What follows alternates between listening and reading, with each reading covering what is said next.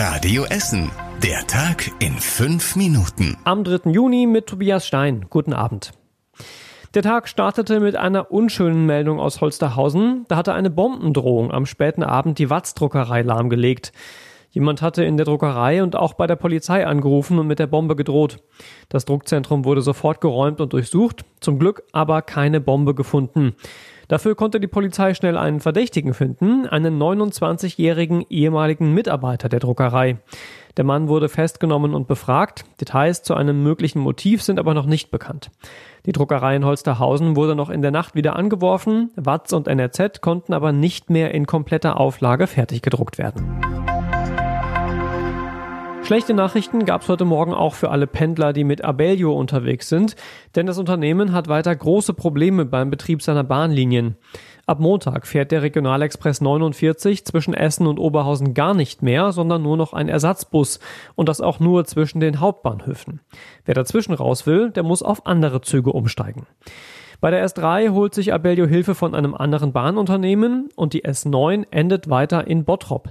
Abellio sagt, dass es zu wenig Lokführer gibt und wegen Corona auch noch viele Mitarbeiter ausfallen. Die Probleme, vor allem bei der S9, gibt es aber schon seit vielen Monaten.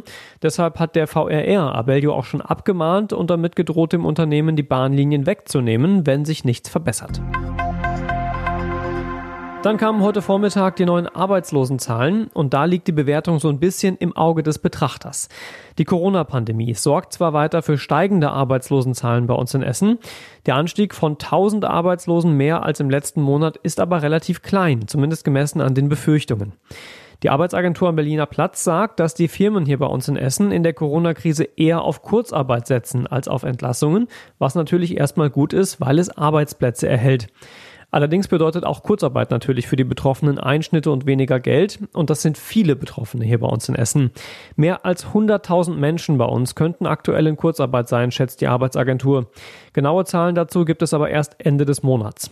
Ganz grundsätzlich gibt es aber auch ein bisschen Hoffnung, denn durch die vielen Lockerungen stellen inzwischen einige Firmen schon wieder Mitarbeiter ein oder holen sie aus der Kurzarbeit zurück. Die Stadt bittet uns alle aktuell wieder darum, die Straßenbäume in Essen zu gießen. Die Böden sind schon wieder viel zu trocken, weil es die letzten Monate viel zu wenig geregnet hat. Im Mai war es zum Beispiel nur knapp ein Fünftel der normalen Regenmenge, sagt der Deutsche Wetterdienst in Schür. Vor allem den relativ frisch gepflanzten Bäumen in Berge Borbeck, Altenessen, Werden und Bergerhausen fehlt deswegen jetzt Wasser, das sie aber dringend brauchen, um nicht einzugehen.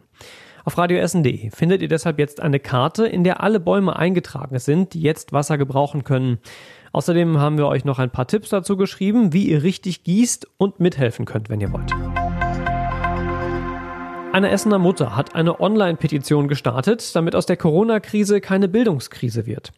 Sie fordert klare Konzepte, wie es nach den Sommerferien weitergehen soll. Die Digitalisierung müsse vorankommen, Kinder ohne entsprechende Technik unterstützt werden und Toiletten und Waschräume an neue Hygienestandards angepasst werden, sagt sie.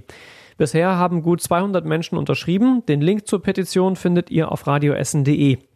Über die Situation der Schulen hier mitten in der Corona-Krise sprechen wir morgen auch mit dem Essener Schuldezernenten. Er ist zwei Stunden bei Radio Essen im Studio zu Gast und stellt sich dann auch euren Fragen und eurer Kritik. Wie ihr euch an der Sendung morgen beteiligen könnt, steht auch auf radioessen.de.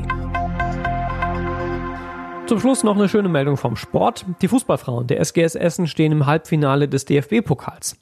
Gegen Turbine Potsdam lagen sie kurz vor Ende der ersten Hälfte noch mit 0 zu 1 zurück konnten das Spiel aber innerhalb von nur einer Minute mit zwei schnellen Toren drehen.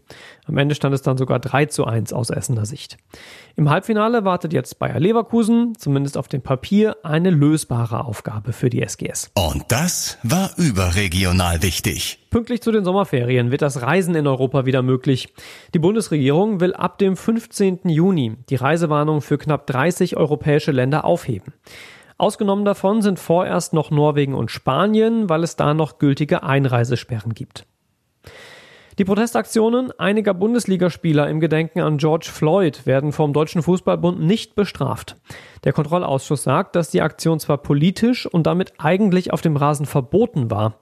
Weil sie sich aber gegen Rassismus richtete, wird sie nicht bestraft. Und zum Schluss der Blick aufs Wetter. Das bringt uns in der Nacht den großen Wechsel. Regen und Gewitter ziehen durch und morgen sind dann erstmal nur noch Höchstwerte bis 17 Grad drin. Das sind 10 Grad weniger als heute ungefähr. Die nächsten Nachrichten hier bei uns aus Essen hört ihr morgen früh um sechs bei Radio Essen. Schönen Abend euch und wir hören uns morgen wieder.